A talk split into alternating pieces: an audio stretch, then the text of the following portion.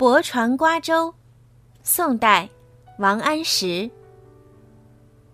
京口瓜洲一水间，中山只隔数重山。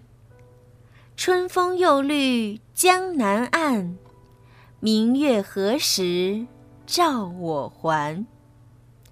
王安石是北宋著名的思想家、政治家、文学家、改革家。也是唐宋八大家之一。当时诗人正离开隐居的南京，奉旨入京，晚上停船在瓜州休息，回望故乡，山水相隔，无限思念，就写下这首诗，表达了对故乡的恋恋不舍。全诗大意：站在瓜州远眺，对岸是京口。和瓜州只隔着一条长江，经过一天的行程，似乎离中山还不算太远，但其实已经隔着好几座山了。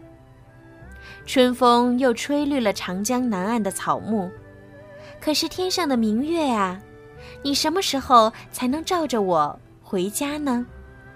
这里的“绿”字十分传神。生动地表现了春风吹来，万物复苏、生机勃勃的景象。